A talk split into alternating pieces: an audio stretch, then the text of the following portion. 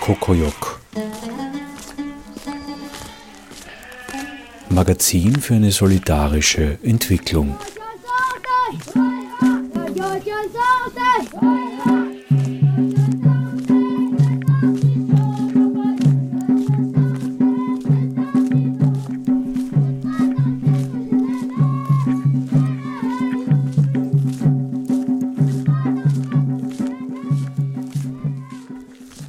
Jedes Mal, wenn wir überlegen, was wir anziehen, sollten wir auch bedenken, dass unsere T-Shirts, die Hose, das Kleid oder die Jacke aus einer Fabrik kommen, in der junge Frauen arbeiten, die zwischen 12 und 18 Jahre alt sind, zumeist ohne Arbeitsvertrag, für einen Hungerlohn, im Schichtbetrieb, Tag und Nacht, festgehalten durch das Versprechen, dass sie nach vier oder fünf Jahren hier in der Textilfabrik ihre Mitgift verdienen das Geld, das die jungen Frauen brauchen, um durch eine Heirat der Armut zu entkommen. Denn Bildung, die Schule, das können sie sich nicht leisten. Es geht um das Sumangali-System, ein System der Zwangsarbeit im Süden Indiens. Helga Hager und Angela Lienhardt im Gespräch mit Regina Joschika erklären eingangs der Sendung, in welcher Weise sie sich für die jungen Frauen und Mädchen in Indien einsetzen. Eines Ihrer Projekte ist in Südindien. Worum geht es da genau? Ja, in, in, Südindien, genauer gesagt in der Stadt Tiruripalli, ist ein großes Zentrum für Textilien. Äh, Tiruripalli heißt auch die T-Shirt-Stadt. Es sind dort neben äh, verschiedenartigsten Textilfirmen, die also nähen, färben, und Zuschneiden auch sehr viele Spinnereien. 1600 Spinnereien gibt es dort. Bis vor ungefähr zehn Jahren haben dort hauptsächlich männliche Arbeiter gewerkt. Diese Arbeiter haben aber dann doch bessere Löhne verlangt, wollten sich gewerkschaftlich organisieren. Daraufhin sind alle entlassen worden. Und was ist dann passiert? Die Firmen haben sich etwas ausgedacht und zwar haben sie Werber in die Dörfer geschickt und unter dem Titel Sumangali, das heißt auf Deutsch glückliche Braut, haben sie Mädchen für diese Spinnereien angeworben. Es ist so, dass die, den Mädchen versprochen wird, sie bekommen gutes Gehalt, sie können dort günstig wohnen, sie bekommen gutes Essen, sie haben Freizeit, sie dürfen Fernsehen. Und nach drei Jahren, wenn sie ausgelernt sind, bekommen sie einen Bonus. Und dieser Bonus ist ungefähr in der Höhe wie das notwendige Geld, das sie für die Mitgift brauchen. Äh, das ist alles ein schöner Traum für die Mädchen und viele Mädchen bitten auch ihre Eltern, bitte, bitte lass mich dorthin gehen. Und die Eltern sind manchmal froh, wenn eine Esserin weniger ist. Und so gehen viele Mädchen in diese Spinnereien. Äh, der Traum zerplatzt aber sehr bald, denn die Wirklichkeit ist ganz anders.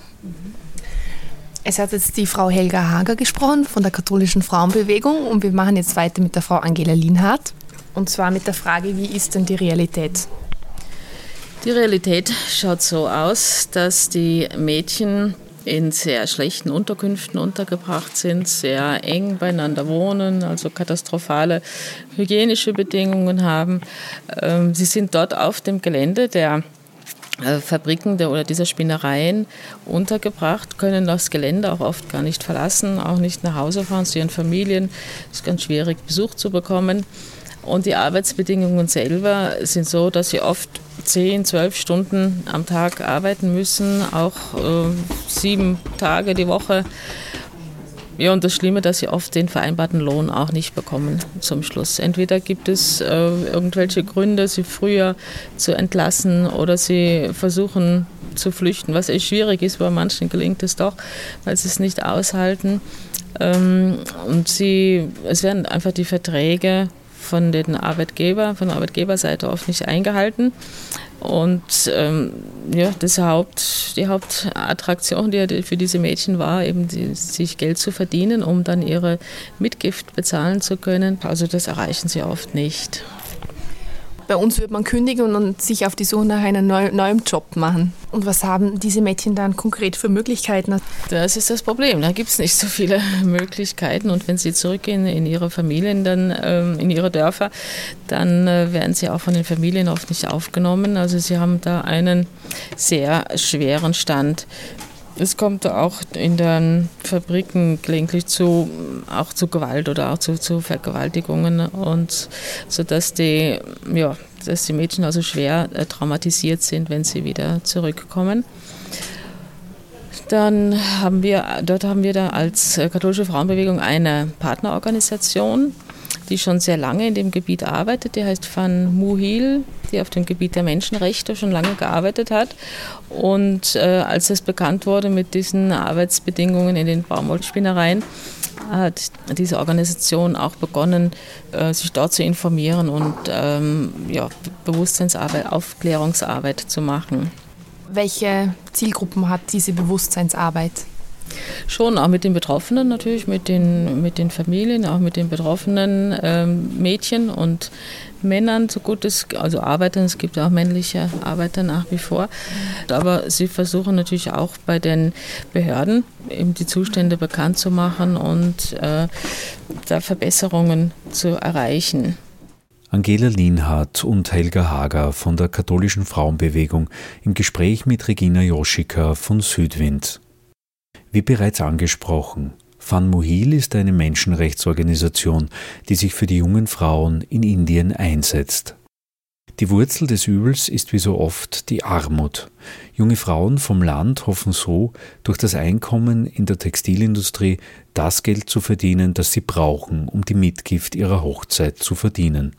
So setzt Van Muhil auf die Aufklärung vor Ort in den Textilmetropolen im Süden Indiens nicht genug, solange die Konsumenten Kleidung kaufen, die durch Ausbeutung produziert wurde.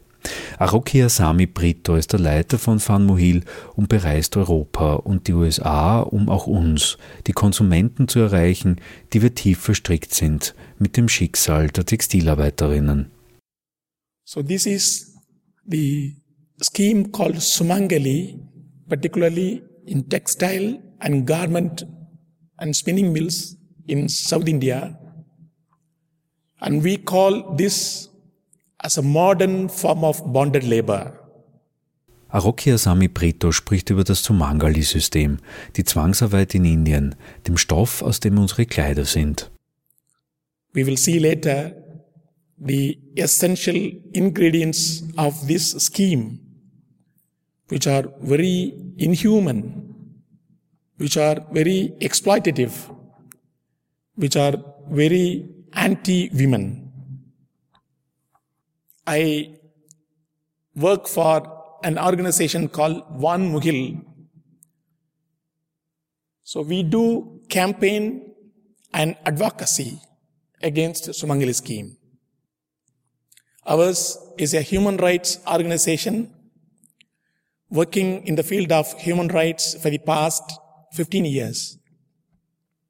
We are working for the rights of the vulnerable groups and marginalized communities in southern part of Tamil Nadu, from where most of these girls are being recruited to work in the mills. And our focus groups are Dalits, the low caste people. In India, we have caste system which divides people on caste lines by birth. You cannot change your caste. So we are working for the low caste people and focus groups are young women migrant workers as we see now. We also work with civil society groups in our area and the elected local bodies at the grassroots level. And we make campaigns on important human rights issues like Sumangali. We also organize education programs for rural youth and college students. We organize capacity building programs for community leaders and civil society groups. We also make legal interventions to affected individual victims, victims of various types of human rights violations, and particularly in this context, victims of Sumangali scheme. We also take up action researches on important developmental issues that affect our people in our area. I would like to contextualize the issue. Most must have known about the process of informalization and feminization of labor in the post globalization era. As we know, permanent workers are sent out and more and more informal work, informal sector or contract laborers are employed by the factories and particularly in the mills. And mostly they are working on temporary basis with no labor benefits. And in this context only, young women migrant workers are preferred mostly from rural areas so that the mill owners can exploit to any extent. The mill owners can maximize their profit. And these docile and very poor girls from the rural background do not raise any question of whatsoever. Now, let us speak about Sumangali. Sumangali in Tamil, in our language, means a happy married woman with all fortunes, with all favors. She is a contented woman.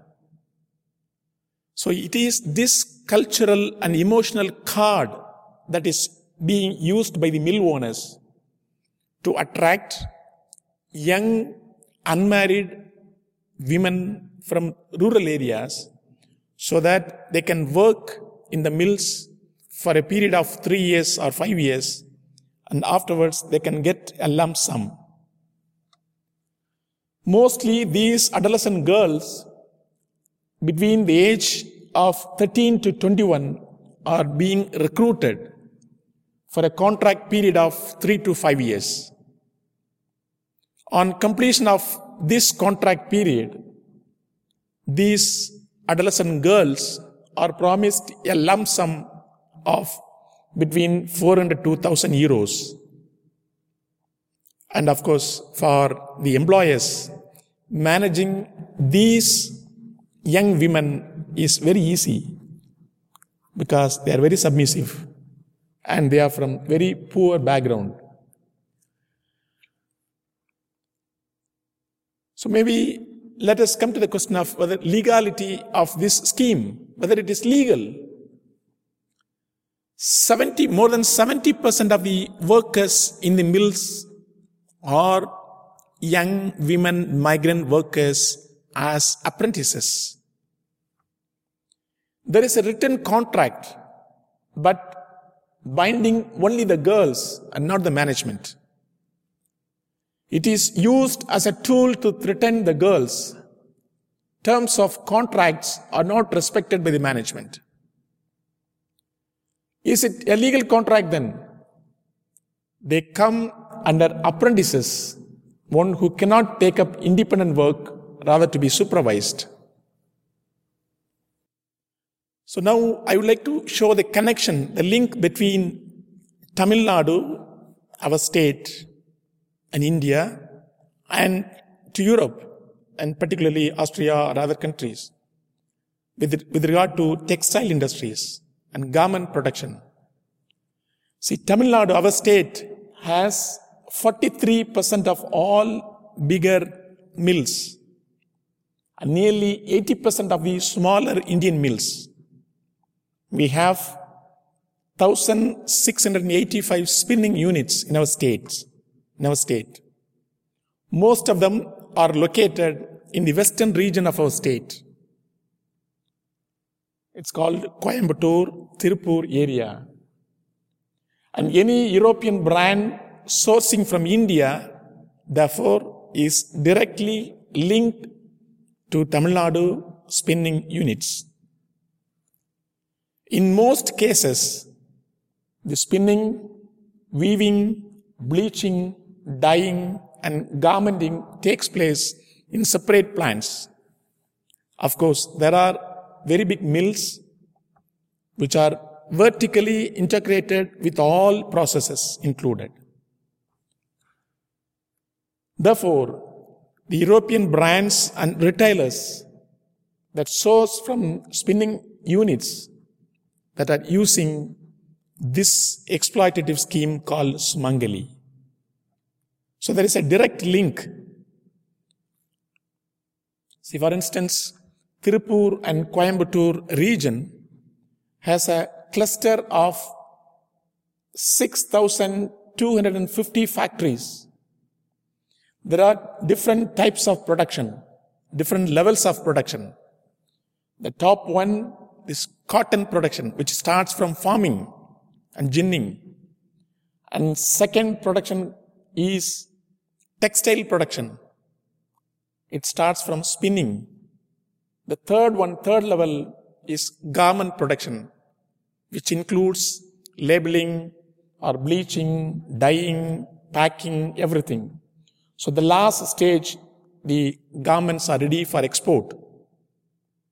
So we have 6,250 factories, which include 2,500 garment making units, 1,500 un- knitting units, 700 dyeing and bleaching units, 500 fabricating units, 250 embroidery units, and of course, there are 500 ancillary units like labeling or uh, packing these things. There is a statement by Subita, a Dalit girl, a low caste girl who just came out of the Sumangali scheme. She says, at the age of 12, she, she joined the mill. She says, my father is an agricultural coolie worker. Coolie worker means daily wage earning worker.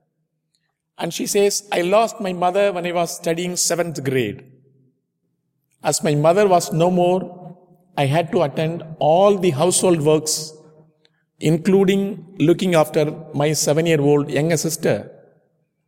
My family circumstances and poverty forced me to discontinue my studies, and I joined the mill at the age of 12. So there are child labor in the mills. But when any inspection takes place in the mill by the labor department or by any scrutiny, normally these girls will be sent out by the mill owners. So you won't see any child labor there. And even if there are some child laborers below uh, 15 or 16, they would say, if you ask them, what is your age? They would immediately tell you, 18, 18, 18. They have been instructed, they have been given instructions by the mill owners so that they will tell you exactly 18 about their age. So there are child labor in the mills. Coming to the mode of recruitment, the recruitment takes place through a reliable network of brokers employed by the mill owners. These brokers will get some commission, a portion of some rupees for sending these girls. So these brokers normally select rural adolescent girls from poor families and send them to the mills. And they give false promises to these girls saying that there will be very good accommodation the hostel facility will be good. And there will be only eight hours work. There will be overtime payments if you do overtime. There will be weekly holidays. And you can also learn computer or other education or other job oriented courses. And there will be medical insurance. There will be bonus. So lot of promises are given to these girls so that these girls will join the mills. So now coming to the working conditions the girls are not allowed to leave the hostels after working hours. Even on weekly holidays, they are not allowed freely. They cannot go as they wish. And they are not permitted to meet their parents. It's still horrible. And if they prefer to go out during the contract period, in between, or escape, or uh, go back home, they will lose the assured sum, assured money. And as I mentioned earlier, these female workers in the camp labor system are not allowed to join the trade unions or to form their own. So most of the promises made by the brokers at the time of recruitment are not fulfilled as we saw. So that's why we say it is a forced labor because there is compulsory overtime without any overtime payments, excessive working hours, and no safety gears for the girls when they work in the mills. And there is no minimum wage, though it is legally it should be given no minimum wage and labor benefits are not assured. Here is a statement. Rohini says how she was forced to work full night shift.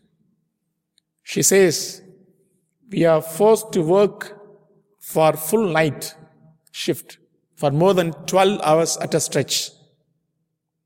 If there is a shortage of workforce, the supervisors would wake us up. If you don't get up at one sound, the supervisors would splash cold water on us and thrash us, forcing us to go for the shift again. My hostel life in the mill was like a prison. When we worked for one and a half shift, the mill management would pay us a paltry sum of 100 rupees per day, which is less than one and a half euros. Was passiert dann mit den Frauen, wenn sie von zu Hause weg sind und aus dem Schutz der Familie einmal entfernt sind? Also die Versprechungen, die im Vorhinein gemacht wurden, werden natürlich nicht eingehalten in dem Sinn. Äh, einerseits ist es so, dass sie Überstunden leisten müssen. Also wirklich, es gibt Mädchen, die bis zu 16 Stunden am Tag arbeiten müssen und das auch ohne Pausen.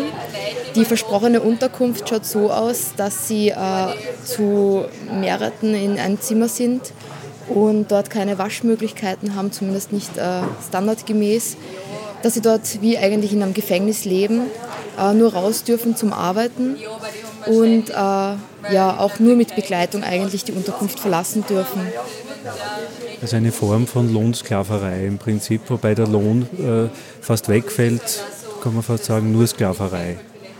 So kann man das bezeichnen, denn von den 22 Euro im Monat, die sie bekommen, wird noch für Essen und Quartier etwas abgezogen, wobei das Essen äh, sehr mangelhaft ist und wenn sie Überstunden haben und verspätet in den Speisesaal kommen, ist dann praktisch nichts mehr zu essen da.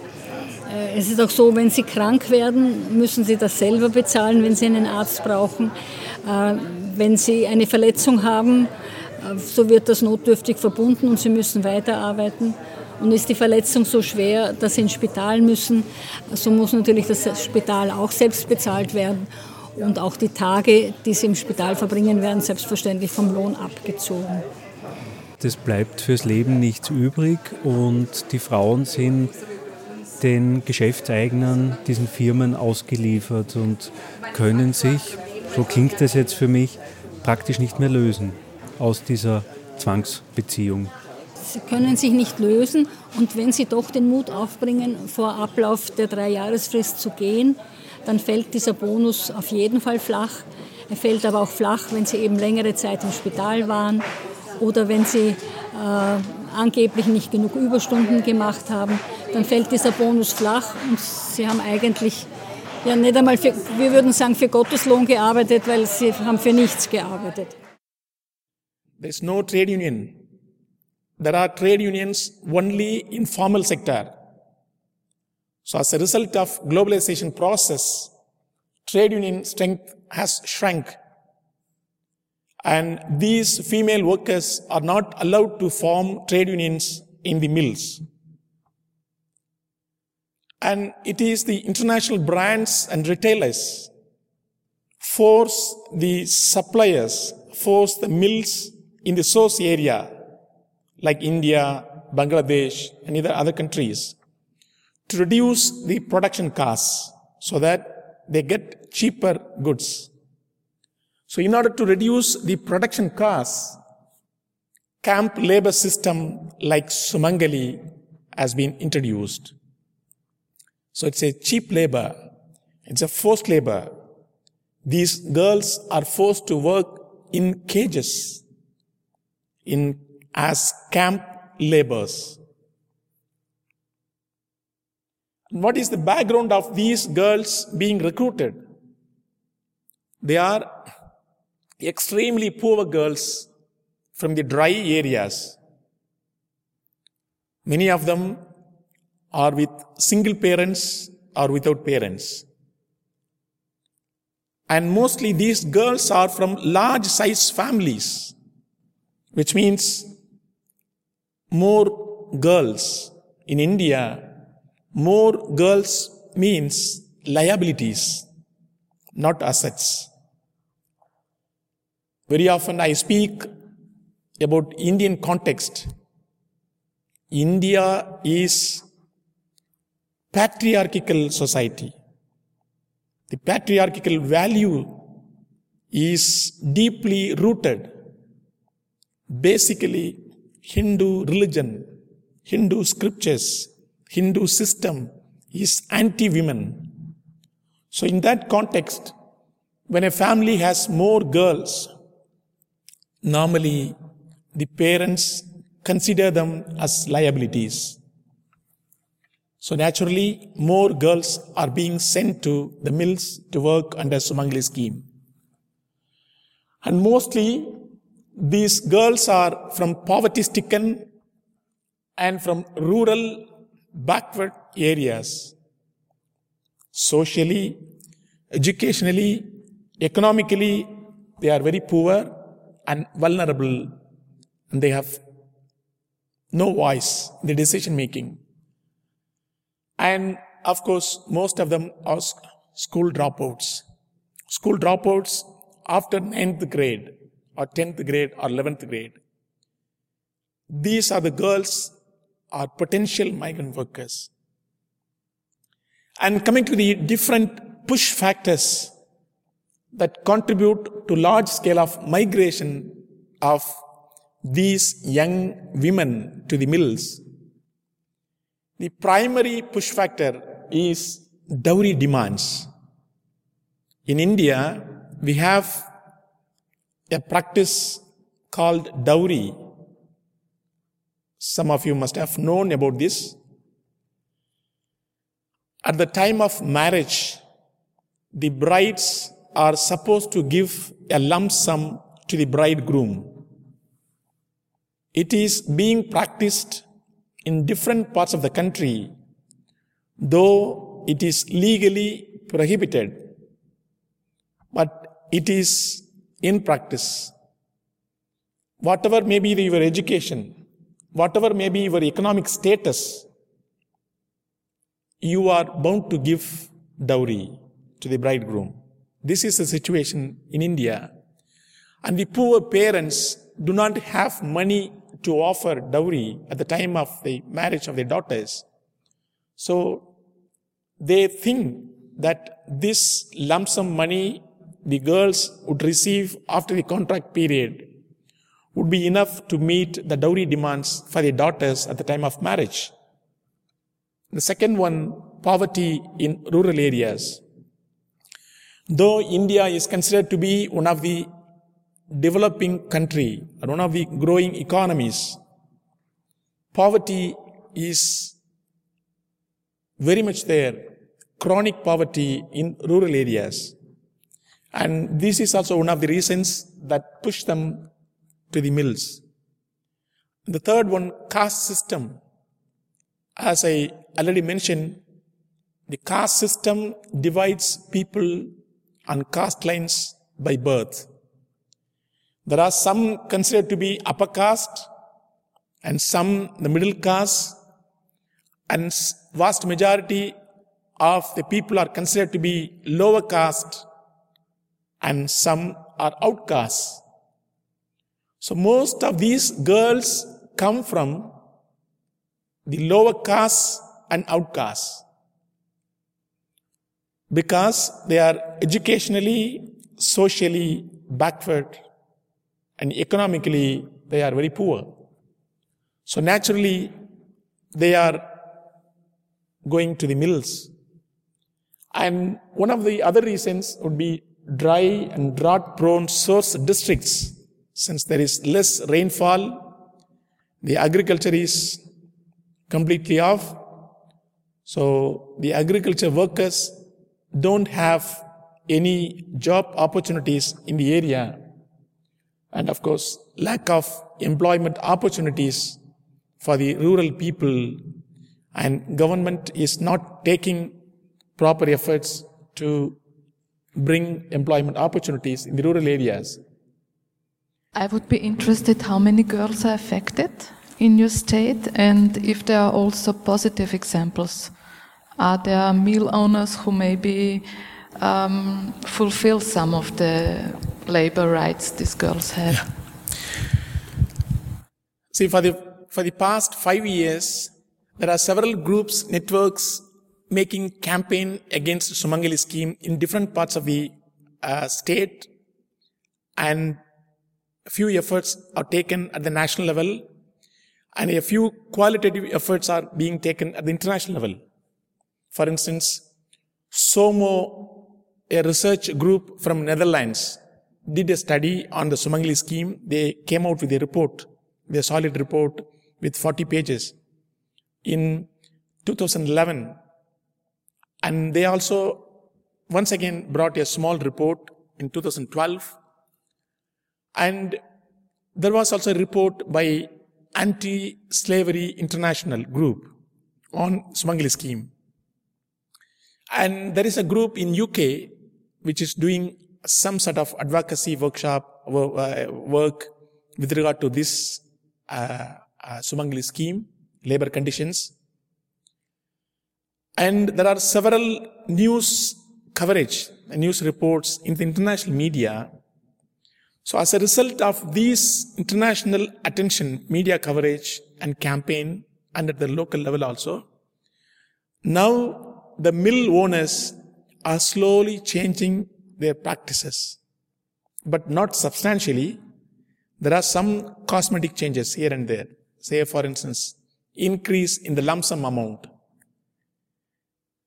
and providing some minimum safety gears and giving them some leave facilities or better accommodation, maybe some, a few, not substantially. But we are for substantial change, drastic change. So we have some non-negotiables in our campaign. Say, for instance, there should not be any girl below the age of 18 should be employed in the factory, in the mill. If you employ the women above 18, you make them permanent workers with all labor benefits as per the law. So these are minimum uh, demands that we put forth in our campaign. But this will take a long time. So little, little success in the sense getting compensation for the affected victims, monetary compensation. Yes, we do, as the case I mentioned in the slides.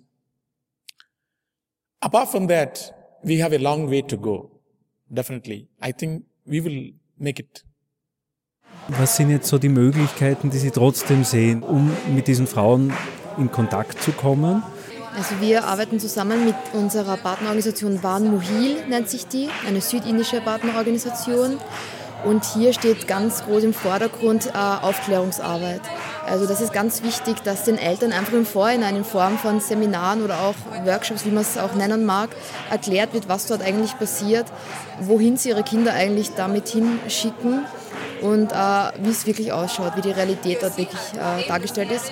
Ähm, das ist einmal sicher das Erste. Das Zweite ist auch, äh, Van Mohil kümmert sich auch um die Opfer, also im Nachhinein, äh, kümmert sich um diese, bietet ihnen auch rechtlichen Beistand. Und es ist auch so, die Gesetze in Indien wären nicht so schlecht. Aber Politik und Spinnereibesitzer arbeiten scheinbar Hand in Hand und es wird, werden die Gesetze nicht kontrolliert. Es ist sicher Korruption im Spiel, weil wenn die Gesetze kontrolliert wären, würden, so würde es um diese Mädchen sehr viel besser stehen. Die Organisation in Indien erreicht die Frauen, bevor sie in diese Zwangsarbeitsverhältnisse treten und sie erreichen sie danach. Aber während dieser Zeit äh, sind sie nicht erreichbar. Verstehe ich das richtig? Es ist fast unmöglich, diese Mädchen während dieser Zeit zu erreichen. Äh, es gibt einen Film Lohnsklavinnen in Indien vom ZDF und da ist sehr gut beschrieben, wie schwierig das ist, diese Mädchen zu treffen wie die Leute, die das versuchen, von der Geheimpolizei verhört werden und wie sie beschattet werden. Also es ist ganz schwierig, diese Mädchen werden total abgeschirmt. Und äh, das ist auch eine der Aufgaben von Van Muhil, äh, dass sie versucht, mit Politikern äh, in Kontakt zu treten, beziehungsweise auch auf die Öffentlichkeit einzuwirken, damit das eben publik wird und die Politiker nicht mehr so schalten und walten können, wie sie vielleicht möchten. Gibt es da äh, Zahlen dazu oder damit wir uns vorstellen können, welche Dimensionen äh, nimmt das an, diese Zwangsarbeit in Indien? 120.000 Mädchen sind äh, unter diesem Sumangali-Schema beschäftigt, rund um Tirupur, äh, die Stadt sozusagen, diesem Bundesstaat, wo das hauptsächlich praktiziert wird. Und das Sumangali-Schema ist ja deshalb eingeführt worden, weil Männer ursprünglich in den Spinnereien gearbeitet haben und diese Männer haben versucht, sich gewerkschaftlich zu organisieren. Das war nicht erwünscht. Die Männer sind entlassen worden und man hat gedacht, Mädchen sind fügsam und brav, können sehr oft nicht lesen und schreiben und sind daher willig und machen alle Arbeit. When we approach the labor minister For instance, last year we approached the labor minister with a memorandum saying that you have to take a position, you have to announce that this scheme will be banned in textile and spinning mills. And he cleverly said, you bring out a concrete case, we will do that. We will, we will deal with that case. But we told them, we told him, no, no, no. There are several mills having this practice under different names. See, after the campaign against Sumangali scheme, the mills have started using different other names, but content is same. So we, we told the minister, labor, the state level uh, labor minister, and we also approached several political party members, elected members. One of them raised this issue in the assembly and as a response to the, uh, to the question raised by the, by the elected member, the labor minister said, we will deal with this problem if there is any specific concrete complaints brought to, brought to us, to our knowledge. And last month, uh, because the elections, general elections are going to be held next month, uh, April and May. So Last month, we approached several political party leaders with a memorandum with our demands and asked them to include our demands in their election manifesto for the forthcoming general elections. Some have said yes, and just two days ago, I received a phone call from our office saying that one of the major political parties has included our demands in their election manifestos. That's a positive sign. I don't know whether they will do it or not, but it's a positive sign. And one more thing, we always work with the media and we try to uh, bring a lot of stories in the media also, which means naturally these stories get the attention of the, of the policymakers, especially when there are stories in the English papers in our country, in our area. So we try hard to get some stories in the English newspapers so that it reaches directly to the policymakers or the, to, to the government. So that also works to some extent. But it will take some time, yes. See, the problem is the labor department is working hand in glove with the mills. If the labor department is very strict, to some extent we can control this practice. But most of them have been bribed by the mills. And the ministers also receive huge money from the textile sector, from the textile mills. Textile sector is one of the important sector in India which brings lot of revenues, uh, taxes, yes, and also through exports. So naturally, they don't want to uh, fight against the mill owners. Das ist der Bundesstaat Tamil Nadu und dort befindet sich Tirupur, wird auch genannt T-Shirt-Stadt, weil dort eben die Hauptproduktion eigentlich stattfindet. Weil die Lohnkosten eben dort so gering gehalten werden, dass viele Firmen dort ihre, ihre Waren produzieren lassen. Mhm. Diese Baumwollspinnereien sind deshalb auch schwer angreifbar, ähm, weil sie sozusagen am Beginn einer Kette stehen, eine äh, Produktionskette. Äh, viele österreichische oder auch europäische äh, Handelsketten versuchen zumindest teilweise sozusagen, dass faire Bedingungen für die Arbeiterinnen eingerichtet werden. Sie, haben aber nur Vertrag, äh, Sie sind aber nur Vertragspartner von den Webereien oder von den Nähereien, während die, die Spinnereien sind wieder Vertragspartner von den Webereien. Das heißt, sie sind von uns aus gesehen schwerer äh, zu erreichen. Und das macht das Problem dann noch schwieriger. So, with this background, what we do, so we make interventions at different levels. at district level, at state level, and the community level. We are making campaigns through cultural programs to create awareness among the rural communities, among the parents, among the school going girls, and in the colleges. We also organize advocacy workshops involving government officials and other civil society groups to some extent. We have launched a signature campaign among rural communities and we are making lobbying efforts, meeting different elected leaders, political parties for policy interventions with regard to strict enforcement of labor laws we also provide legal support to the affected girls so that they can seek compensation for any accident or non-payment of contract money or so. And we also follow some of the court cases. We have filed 15 cases before the labor court, individual petitions on behalf of the affected victims. And the problem is it's a lengthy procedure an inordinate delay makes us upset, disappointing. So that's the only thing. And here is one case how no compensation was given to this girl for accident in the mill. Thanks to our interventions, she got some amount. She says, my fingers in the right hand got stuck in the machine and profusely bleeding. In just a fraction of a second, three of my fingers were cut off and one more was partially damaged, but no compensation was given.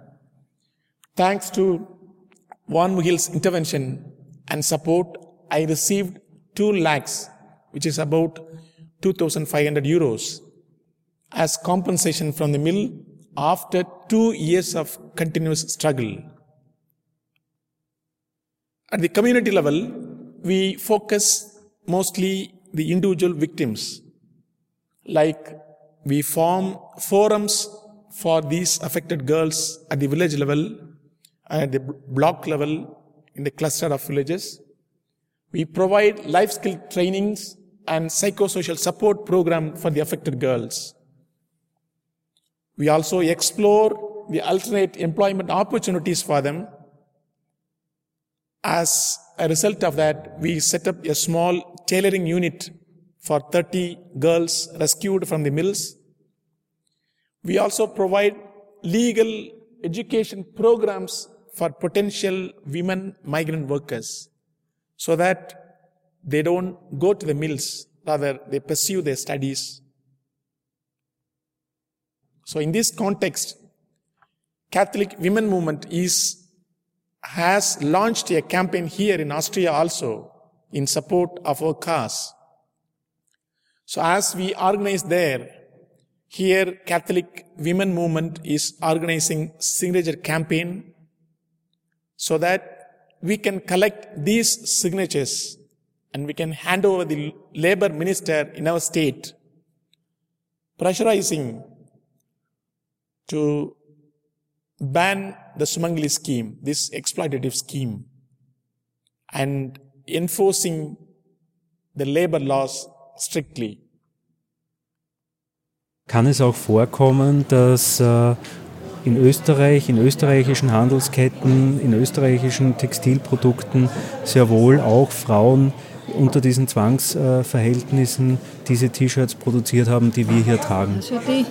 Die Fäden zu diesen T-Shirts, ja, die Garne werden da produziert und das ist äh, äh, wirklich mörderisch, weil die Frauen, sie atmen das teilweise ein, diese Baumwollflosen, sie, sie müssen also Überstunden machen. In der Nacht ist die Verletzungsgefahr besonders groß. Äh, kann durchaus passieren, dass einer Frau der Finger abgerissen wird. Mehrere so tragische Fälle sind durch Van Muhil äh, protokolliert. Und äh, Sie haben vorher davon gesprochen, es sind Mädchen im schulpflichtigen Alter noch von uns aus gesehen? Ja, im schulpflichtigen Alter durchaus. Also es ist so, dass viele erst 14 Jahre alt sind, die dort arbeiten. Äh, es ist einfach so, in Indien werden auch die Kinder schon sehr früh in die Hausarbeit und so weiter eingeführt. Also die müssen ja eigentlich, wenn man so sagen will, vom Kind auf arbeiten und werden eben so, so früh wie möglich aus dem Haus äh, geworfen, will ich jetzt einmal sagen, um Geld reinzubringen für die Familie. Also kann es auch sein, dass die Familien selbst äh, das System insofern unterstützen, als sie überflüssige Kinder loswerden? Ja, überflüssig in dem Sinn, dass, dass sie eben nicht genug Geld haben, um ihre Töchter zu verheiraten. Und ein, eine ledige Frau in einem indischen Dorf ist unmöglich. Das heißt, es ist der Zwang, ich muss meine Tochter verheiraten, ich muss eine Mitgift aufbringen. Und das kann dann schon zu großen Schwierigkeiten für die Eltern führen. Wie geht es weiter mit, mit Ihrem Projekt oder mit Ihrer Initiative oder, oder was für Entwicklungen sehen Sie da in dem Bereich? Was naja, tut sich? Einerseits, diese Arbeit wird weitergehen. Wir hoffen aber, dass wir in einigen Jahren einmal ein positives Feedback bekommen, insofern, dass, dass es heißt, eine Fabrik nach der anderen äh, führt bessere Bedingungen für die Mädchen ein, sowohl im arbeitsrechtlichen Sinn als auch bei der Versorgung der Mädchen und natürlich auch, dass sie den versprochenen Lohn auch auszahlen. Uh, how do you see the progress uh, on the large scale in the field of the companies? Because they say now we take care of the mills, uh, but we can't control uh, the sewing. For example. So because they don't have a direct contract to them. So is it just all rhetoric or do they really take it seriously? In my opinion, it is mere rhetoric. for two reasons. Number one, the supply chain is entirely different and it's a very complex reality. Just two days ago, when I was discussing with this, uh, with some of my friends in Salzburg Afro-Asian Institute, uh, someone said, some of the cotton uh, for this garment production in Tamil Nadu, in our India, in our uh, state, is being uh, imported from Africa. So it goes beyond the national boundaries. It goes beyond the national territories.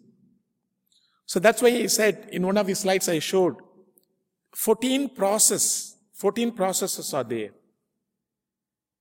So in my opinion, there should not be bonded labor or forced labor in any of the any of the processes in the supply chain. Not only garment, not only textile, but even cotton production also should be fair. So there must be fair practices. There must be human, humane approach. The laborers should be respected. Their rights should be respected. That's my view.